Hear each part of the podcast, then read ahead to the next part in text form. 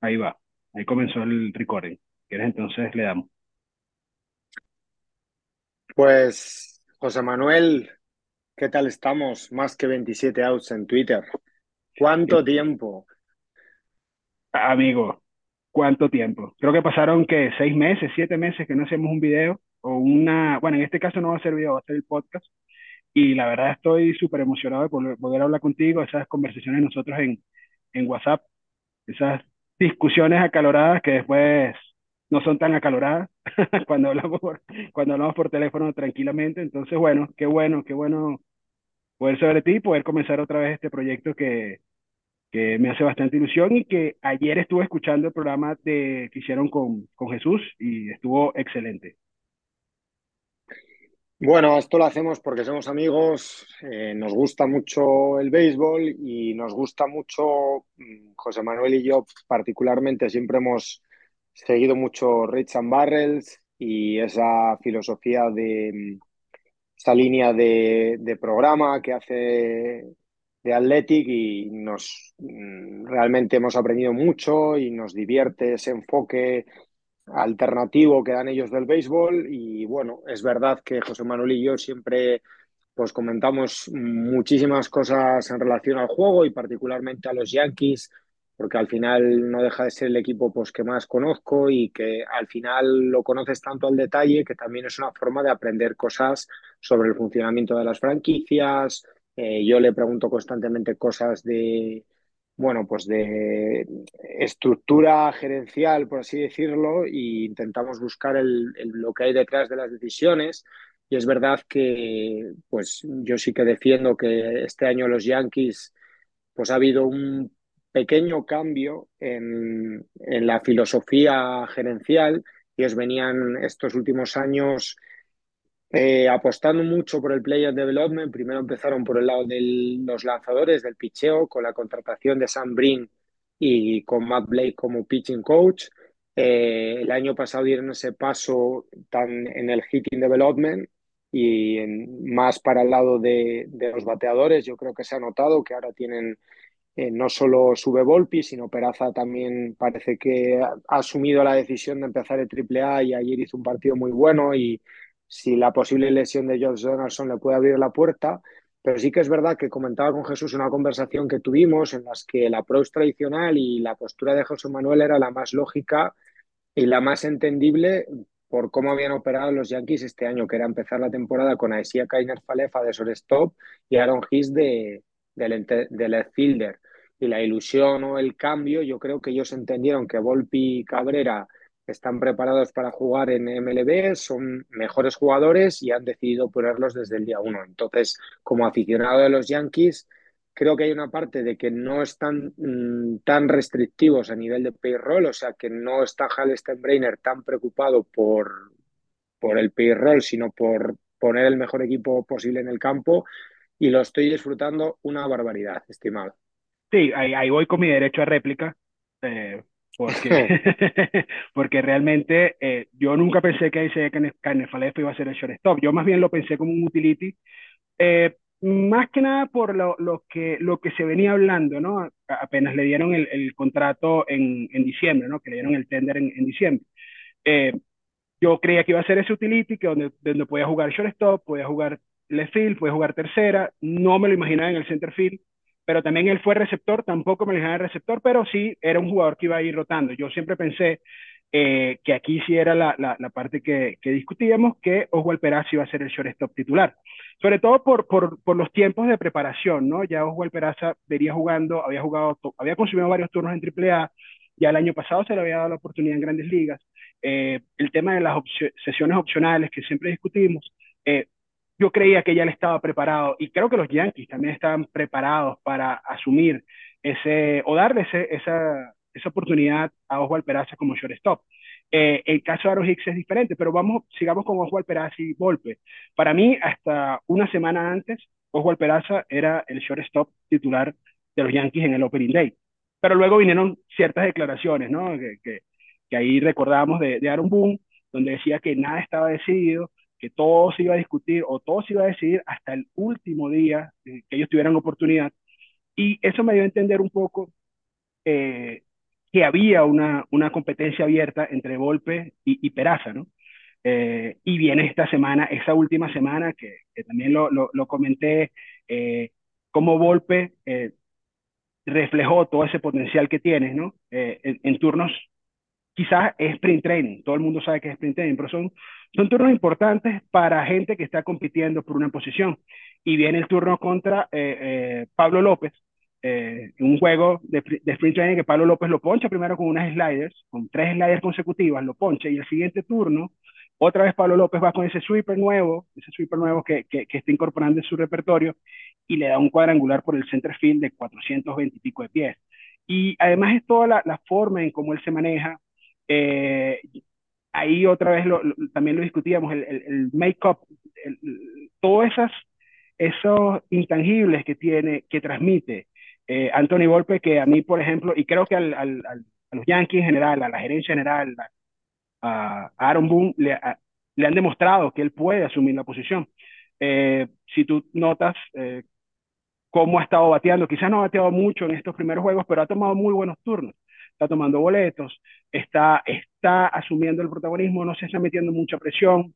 Eh, buena posición en el campo, buen shortstop. Yo creo que corre las bases bien y, y, y, creo que eso los Yankees ya lo vieron y me parece al final de, de cuentas una buena, una buena decisión de los Yankees, ¿no? Eh, un poco mm, difícil para Peraza porque tenía todo hecho para hacer el shortstop, pero eh, es como dice, al final había una competencia abierta y, y, y Volpe eh, se la ganó, ¿no? José Manuel, cuando Glasnow se recupere y esté sano, ¿Tiene Tampa la mejor rotación de la MLB?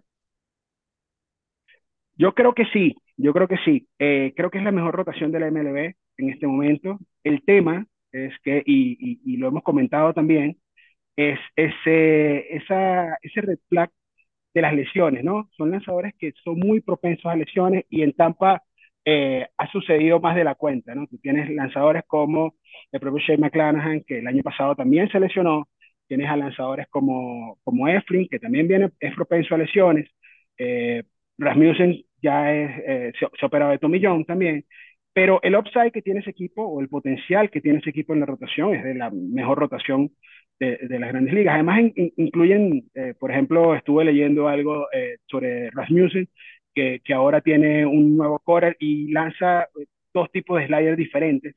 Entonces, eh, y, a, y, aparte lanzan strike, porque todos estos lanzadores lanzan strike constantemente y atacan la zona, ¿no? Entonces, eh, yo creo que sí es la mejor rotación potencialmente, pero está ese tema de las lesiones latentes, ¿no? Eh, a mí, por ejemplo, la de los Yankees me parece, cuando estén los cinco lanzadores eh, que, que, uno esperaría, que sería Cole, Rodón, eh, Montas, no sabemos si Montas vuelve este año o no, ya no, ya está decidido que no vuelve. A ver, eh, está Cortés, está Domingo Cortés. Germán, está es Clark Smith, Clark luego Smith. Brito, Johnny Brito el otro día lanzó muy bien. Yo muy creo bien. que los Yankees ahí tienen mucha profundidad y sí, Montas sí que se espera que vuelva por lo menos en agosto, Luis Severino, Luis Severino, y Luis Severino, lanzadores, que... hasta seis lanzadores. Sí, hombre, a, lanzadores. A ver, el tema de lo que hemos hablado es que hay una duda ahí en, en los Reyes que exprimen mucho todos sus recursos y que sí. a veces son un ejemplo de cómo hacer las cosas muy bien, pero a veces también tiene una cara un poco B de que exprime ciertas cosas al máximo y ahí da la sensación de que los brazos de los Reyes es eh, los exprimo al máximo hasta que los reviento y entonces me los quito de encima o los traspaso. Es verdad que casi todos los lanzadores cuando han salido los Rays pues les ha costado mantener ese nivel y da la sensación de que ellos venden el caballo cuando ya saben que está roto o ya no da para más. Entonces, bueno, yo no traspasaría mucho nunca por un lanzador de los Rays, sospecharía un poco. Y a mí, hablando un poco de esta división, que me parece que está básicamente entre estos tres equipos, porque ahora voy a meter a Toronto, yo creo que Toronto, el lineup de Toronto es súper competitivo, uno de los mm. mejores de la MLB, sin lugar a dudas. Pero eh, a mí me da un poco de duda dos cosas en los Toronto Blue Jays, que es una, eh, la defensiva. Me parece que tiene varios jugadores que están eh, defensivamente pues por debajo del average en, en su posición pues por ejemplo, a mí me parece que Bobby Bichet pues, es un shortstop justito a la defensiva, eh, etc, etc. Y me parece que eso les ha dado problemas. Creo que han, se sacaron a Oscar y algún jugador así pues para compensar eso y tienen a Matt Chapman. A ver cómo se manejan porque tienen dos de los mejores. La pareja Alejandro Kirk, Danny Jansen de Caches pues es muy interesante pero me da un poquito de dudas la rotación. Alec Manoa este, le está eh, costando encontrar su velocidad. Yo creo que la gente le ha dado la categoría de Ace a Alec Manoa antes de que haya sido consistente. Al final él lanza la pasada temporada y yo quiero verle un poco más. Es verdad que Kevin Gossman pues sí que se ha confirmado como un buen lanzador, pero tanto Chris Bassett por un tema de ya un jugador veterano que nunca ha tenido un brazo, un super brazo, y luego José Berríos yo creo que ahora mismo tiene mucha más nombre que capacidad en sí, que ya no me parece anecdótico que no esté a un buen nivel y que mm, hay que ver si Toronto puede encontrar desde la defensiva y el picheo respuestas para yo creo que dos equipos que sí que tengo claro que van a ser muy sólidos como los Yankees y como Tampa. Sí, y, yo creo que los Blue Jays hicieron algo muy inteligente en este offseason en cuanto a, buscar atleticismo, ¿no? Eh, atleticismo y defensa, sobre todo en el outfield, y bateadores zurdos. Ellos no tenían bateadores zurdos el año pasado, eh, era la mayoría de los turnos que, o los turnos que consumieron fueron de bateadores derechos. Tiene un line-up netamente bateadores derechos. El único bateador zurdo que tenían ellos era, bueno, no el único, quizás el que tomó más turnos fue Raimel Tapia el año pasado ellos también en ese momento le dieron un non-tender y, y, ahora van con un line-up mucho más, eh, digamos, más eh, variado, ¿no? Porque tienes allí a, a Dalton Barshaw, que me parece un centerfield muy capacitado y que te puede dar en ciertas oportunidades, puede también ser catcher, digamos, si quieres hacer un cambio, porque, bueno, obviamente Alejandro quiere que no es un corredor muy, muy rápido en las bases, si quieres hacer algún cambio, puedes hacer ese, ese movimiento traer un corredor más rápido y luego pasas a, a, al, receptor. Y creo que eso es un movimiento muy interesante de parte de ellos. También eh, con Kiermaier en el center field ganas muchísima defensa. El año pasado eh, hubo la jugada esta, eh, al final nos terminó condenando contra Seattle, donde se vio la, la falta ya de atleticismo del propio George Springer y eh, lo que tú comentabas de, de, de ¿no? que quizás es un shortstop. yo creo que es bien por debajo del promedio, para mí no es un estado defensivo no es de los mejores, obviamente es un excelente bateador eh, y un jugador mm, en, otras facetas bastante completo, pero en la parte defensiva no me convence, a mí particularmente. Y, creo que esos movimientos, ese par de movimientos fue muy interesante porque ahora tienen mucha más flexibilidad a la defensiva. Tener a George Springer en el right field, eh, obviamente es una mejora, de un salto de calidad sobre todo Oscar Hernández eso, es importante. Eh, y sigue siendo una ofensiva bien competitiva, ¿no? El tema, eh, y ahí estoy totalmente de acuerdo contigo, es la rotación. La rotación parece bien potente, pero luego ves como Alec Manoa perdió dos millas en su recta. Eh, el stop plus, que tanto comentábamos, también está por debajo, ni siquiera del promedio, está por debajo de, de, de, 100, que es el, el, el, promedio en el stop plus. Y creo que ahí es donde van a tener debilidades, porque Chris Bassett es tu número 3, cuando Chris Bassett en los Mets era el 4 o el 5, y ya es un poco, y le metes a Kikuchi también como el número 4, ah, y, ya comienza un poco ya la, la, la, la, presión sobre el resto de la rotación, o sobre lo que es Kevin Gossman, que va a ser ahora el, eh, tu as, tu número 1, y si Manoa no está a su nivel, obviamente las cosas se van a complicar, ¿no? Eh, también confías mucho en José Berríos, y José Berríos no ha podido, no ha podido demostrar eh, su nivel. Es un lanzador que el sinker es bueno, pero el resto de los secundarios no están funcionando. Eh, y, creo que por allí viene el problema. Ahora, el, bullpen tampoco, el bullpen tampoco está, está funcionando de la mejor manera. Y, y yo veo un Jordan Romano como un excelente cerrador, pero luego del que tenemos, eh, quizás Eric Swanson, eh, Anthony Bass. A mí, a mí, me parece que a mí me parece que el bullpen está, está bien limitado y, y por ahí tanto Yankees como los Rays eh, tienen una ventaja porque tienen mucha profundidad, tienen muchísima profundidad en el bullpen. Sí que es verdad que mm, quiero añadir dos cosas. Eh, por el lado del atleticismo, creo que ahora con el cambio de normas, eh, tanto la eliminación del SIP, que yo creo que necesitas infielders pues puramente mejores defensores porque no vas a poder tapar ciertas carencias en la defensiva, como lo que hemos hablado de eh, las bases más grandes, o sea, que se, va a potenciar mucho el juego de, de, eh, de, robo de base, de dinamismo en el juego, pues es muy importante tener un equipo más atlético y yo creo que ahí sí que Toronto ha mejorado y ha buscado, pero es que creo que es algo que han hecho todos los equipos, porque los Yankees también creo que el tema de Volpi Cabrera obedece a eso, cuando suban a Oswald Peraza, pues es otro jugador físicamente muy bueno. Eh, creo que Tampa siempre es un equipo que se ha mm. manejado bien en, en, esas, en ese aspecto. Y bueno, eh, sobre lo que decías del Star Plus, ahora está disponible en Fangraphs. Eh, creo que es muy interesante para evaluar un poco eh, intentar predecir cuando mm, yo utilizo un poco el Stat Plus y el FIP para intentar entender si el rendimiento esperable de un abridor es eh, hacia mejor o que probablemente esté teniendo mala suerte o salidas afortunadas, de que, bueno, entonces me parece interesante, son recursos, eh, la verdad que Fangraphs es una pasada, eh, Roster Resource pues te permite estar al día totalmente de todos los movimientos que hace y es un poco con Fangraphs y Statcast, pues es un poco la casa donde habita 217 y donde nos hemos, digámoslo así, hecho amigos hablando de ese tipo de cosas.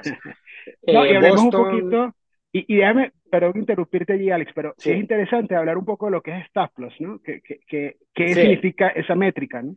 Eh, básicamente lo que el creador de esa, de esa métrica, junto a otros ingenieros que trabajaron allí con él y otros analistas, era, era eh, medir de cierta manera el shape, la forma de cada lanzamiento, ¿no? No solamente en términos de resultados, sino en, en, en, cuanto a velocidad, cuánto movimiento tenía, localización, y también él está eh, utilizando lo que es el, el, deception, que en este caso es el engaño, ¿no? Eh, hay lanzadores que utilizan más el engaño eh, por, el, por el ángulo del brazo, por la extensión de sus movimientos, por su mecánica, por su secuencia de picheos para dominar a los bateadores. Entonces, él, esta métrica intenta agrupar todas esas formas, un poco más complejo que esto lo que estoy mencionando, pero intenta agrupar todas esas formas en un solo valor para cada picheo y para el pitcher en global.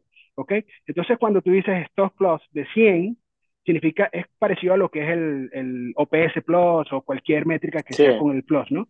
Entonces, lo que él intenta es, bueno, el, el, el 100 es el promedio de lo que es la liga, todo lo que sea por encima de 100 es positivo y todo lo que sea por debajo de 100 es negativo. Les voy a dar un ejemplo. Por, eh, Caso de Alec Manoa, que estamos discutiendo ahora. Alec Manoa el año pasado tuvo un stop loss por encima de 100, bastante por encima de 100 en casi todos sus picheos. Estos últimos juegos, como ha perdido velocidad y también ha perdido un poco de movimiento en sus lanzamientos, tanto horizontal como vertical, ¿no? Eh, ya está en 90, o sea que es 10% por debajo del promedio de la liga. Eso es preocupante, es preocupante para, para lo que quieren hacer los, los Blue Jays y para competirle a, los a, a, los, a los Rays y a los Yankees. Entonces, eso es un poco, y, y se las recomiendo bastante. Eh, a veces tiene su, sus detalles, ¿no? A veces quizás no, no haga una correlación directa con el rendimiento, pero eh, realmente es bastante importante para medir el potencial de un lanzador, ¿no? Mucho más de lo que sea la efectividad o el número de victorias, en fin, ¿no? Entonces, eso, sobre todo para los que juegan fantasy, que aquí, yo no sé si lo habías comentado ya, Alex, pero como sorpresa vamos a empezar a hablar un poco más de fantasy y de cómo son nuestras estrategias para, para, para elegir jugadores. Pero, pero sí, eso, eso quería dejarlo claro porque la verdad que es bien, bien interesante y es un lujo tenerlo ahora en Fangraph, que antes no estaba, siempre se comentaba, pero era algo bien propietario, ¿no? Era tanto, lo tenía eh, en, en, Athletic o lo tenía eh, eh, estas empresas como Driveline o Basic Prospect en, en, algunos casos, en fin, ahora está público y creo que es una herramienta que, que tienen que utilizar, tienen que utilizar, sí o sí. Boston, para acabar con esta división, eh, voy a ir un poco rápido porque quiero hablar de otras cosas. Para mí está en una época de transición. Yo creo que desde la propiedad no se ha querido gastar estos años. Le han dado el contrato a Rafael Devers que le tenían que dar, lo cual me alegro mucho porque me parece un buen Cornerstone, un buen punto para empezar la franquicia. Luego tienen ahí, eh, han añadido a Justin Turner, a Yoshida, a Adam Duval, que ha empezado la temporada de forma excelente, pero yo creo que Boston eh, va a depender un poco de que los Tristón Casas, Marcelo Mayer, estos jugadores jóvenes que tienen sean capaces de dar un salto. Y eh, lo que me parece muy preocupante del lado de Boston es el tema del picheo, en el que tienen muchos jugadores veteranos como Cory Kluber, Chris Sale, la verdad que está a un nivel no parece el Chris Sale o parece que todavía está en proceso de recuperarse de la lesión. Tanner Hawk y lanzadores como Pivetta, pues yo creo que no son gente sobre la que edificar todavía una rotación. Y bueno, el bullpen, pues tampoco sé muy bien decirte qué hay, porque los nombres yo esperaría un poco a ver cómo se desarrolla esa división. Me gustaría, la verdad, que ver a un Boston más ambicioso, que hubiera tenido más ganas de acudir al mercado, de ir por los grandes jugadores que ha habido, digámoslo así, últimamente en el mercado. Y lo que yo sí que creo que es un proceso cerca, un equipo que cerca de haber acabado la reconstrucción son los Baltimore Orioles, que ya tienen a Aldi Ratchman allí en grandes ligas, junto con Gunnar Henderson, tienen pues subieron a Grayson Rodríguez para la rotación. Pues yo creo que en términos de picheo todavía es un equipo que le falta, le falta un poco de talento, pero tiene un buen cerrador como Félix Bautista, que el año pasado pues ya reforzó esa posición. Y luego tienen a Jackson Holiday y otros jugadores muy interesantes que si los acaban de desarrollar de forma adecuada, pues bueno, sí que da la sensación de que es un equipo con más intención y con más ganas de competir. Acabamos, tu porra para la Liga Americana. Yo te doy la mía para que te lo pienses bien, porque no te había dicho esto, José Manuel. Yo creo que ganan los Yankees la división, queda segundo eh, Tampa y Toronto va a estar en la pelea con la, para la wildcard, pero va a sufrir bastante para meterse. Yo tengo bastantes dudas con Toronto, me gusta ese combo eh, ofensivo y ese atleticismo, creo que Dalton Barso sí que les da mucho, pero Mm, yo creo que es un equipo que va a sufrir mucho a la defensiva y que las nuevas normas obligan mucho al cuidado del detalle y a ciertas cosas que yo creo que a Toronto le van a costar un poquito. Tu apuesta, José Manuel. Sí, bueno, yo, yo primero voy a hablar un poco de Boston. Me parece Boston tiene, eh, es un equipo con, eh, yo creo que sí invirtieron. El tema es cómo invirtieron, ¿no? O sea, porque si, si tú ves el, el trajeron trajeron a Cory Kluber, trajeron a, a, a, Andual, pero creo que son firmas menores, ¿no? Yo creo que faltó, si tú eres Boston, faltó ese punch, ese punch, ese, ese, ese hacerse una estrella realmente que, que, que, que pudiera causar el impacto. Eh, debe ser una firma que tenías que hacer y yo creo que esa fue la gran prioridad y por eso quizás todo el off-season eh, no fue todo lo que esperábamos, ¿no? Aunque aunque Bloom también hemos visto un poco con, con, con ese tipo de, de, de, movimientos, que son movimientos menores, muy al estilo de los Rays, intentando buscar ese upside de ciertos peloteros o ese potencial, pero, pero no sé, yo creo que quedaron, quedaron a deber, más allá de que, de que trajeron buenas piezas. Yo creo que Kelly Jansen como cerrador es una, una pieza bien interesante, eh, Chris Martin también es una pieza bien interesante. Eh, yo creo que el equipo, eh, en términos de, del bullpen, es bastante mejor, porque tienes aparte a, Schreiber y, y, hay profundidad allí, pero eh, la variabilidad, tú no sabes qué esperar de los Red en este momento, tú no tienes un, un, piso en el cual tú te puedas apoyar y decir, mira, estos Red van a ganar 90 juegos, 92 juegos que van a permitirle llegar al playoff. Mm, por eso también lo saco de esa carrera, ¿no? Y en cuanto a los Orioles, eh, los Orioles me decepcionaron un poquito más, uh, no sé, es que no sé si decepcionar, porque ya, ya estoy un poquito acostumbrado a esto, pero lo, lo, los Orioles, eh, yo pensaba que los Orioles iban, a ir por más, ¿no? Eh, fueron pocas contrataciones, quizás la más importante fue la Fraser y la de, y la de Gibson como, como lanzadores, cuando tú estás en un proceso de reconstrucción que ya tiene ya tres años y que hay peloteros que están empezando a subir como Gunnar Henderson, eh, como Ashley Rochman, y, y, ahora que le das la oportunidad a Grayson Rodríguez, ¿no? Eh, quizás ellos están esperando un año más para poder hacer esa, esa, esa inversión importante, pero eh, ya el año pasado habían demostrado que pueden ganar, que pueden ser competitivos, mm, esperaba un poco más de ellos, algo, algún, algo más de, en, en el mercado de agencia libre. Eh, para mí, eh, yo creo que la pelea va a estar entre Yankees y Rays, igualmente. Si los Rays consiguen batear mejor que el año pasado, mm, cuidado, cuidado, ¿ok? Cuidado, porque creo que esa es la gran debilidad de los Rays. Eh, comenzaron a todo tren, pero eh, fue Detroit y fue eh, Washington. Washington está condenado, eso lo hablemos en otro, en otro programa, pero Washington está condenado a perder 110 juegos más que eso. Eh, no creo que sea rival o el nivel que, que, se espera, pero sí pueden batear los Rays. Eh, va a ser va a ser bien, bien complicado ese equipo, ¿no? Eh, los Yankees, eh, para mí, eh, uno o dos, no pasa de ahí. Y Toronto, yo, yo, estoy, yo, yo estoy completamente de acuerdo. A mí Toronto me ha, me ha dejado dudas en los primeros juegos con el bullpen. Eh, San Luis castigó a ese bullpen eh, en toda la serie. Luego tuvieron una mejora contra los Royals, pero de nuevo, son los Royals. Um, no sé, yo creo que ese sería mi, mi rol. No sé cuál, eh, mi posición, no sé cuál sería eh, el 1-2. Ahí está peleado. Toronto va a entrar el wild card, pero tercero.